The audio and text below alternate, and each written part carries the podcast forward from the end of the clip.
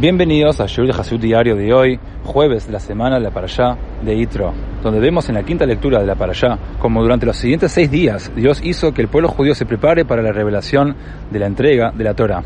En la mañana del 6 de Sivan, Dios comenzó a revelarse en el monte Sinai. Como dice el versículo, Behar Sinai Ashan Kulo, Mipnei Asher Yarad Alav Hashem Baesh. Todo el monte Sinai estaba cubierto de humo porque Dios había descendido sobre él en fuego. En Sefer Mamorim 5701 y en el Putesi Jotom 13, el Rebbe nos enseña que el hecho de que la montaña estuviera cubierta de humo indicaba que la entrega de la Torah permitió que el mundo físico sea afectado por la espiritualidad. Esto enseña que la clave para transformar todos los aspectos de la vida, espacio, tiempo y conciencia, es asegurarnos que todos los aspectos de nuestra vida religiosa estén imbuidos con fuego, es decir, calidez y entusiasmo por Dios y su Torah.